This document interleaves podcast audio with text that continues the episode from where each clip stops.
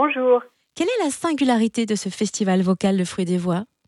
Mais c'est l'envie de faire découvrir et de donner à découvrir les voix sous toutes leurs formes chantées euh, et dans tous les styles de musique. Et justement, quelles sont quelques-unes des belles découvertes qui pourraient nous surprendre?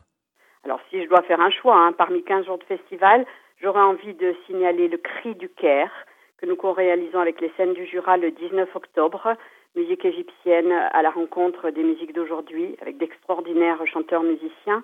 Et puis le 23 euh, octobre, à l'Ellipse, la salle que notre association gère, Baru. Euh, Baru, c'est sept chanteurs euh, percussionnistes occitans. C'est complètement déjanté, endiablé, c'est à découvrir. Il y a bien sûr des têtes d'affiche aussi.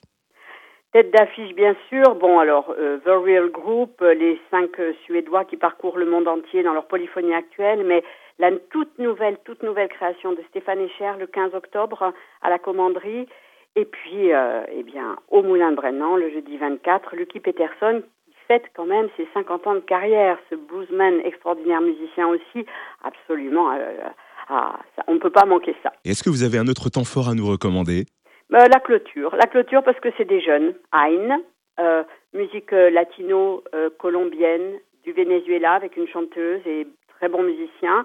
Et Selkis, trois chanteuses en polyphonie avec trois chanteurs de jazz qui écument vraiment les scènes parisiennes, qui sont toutes jeunes, qu'entre 28 et 30 ans et qui franchement vont aller loin.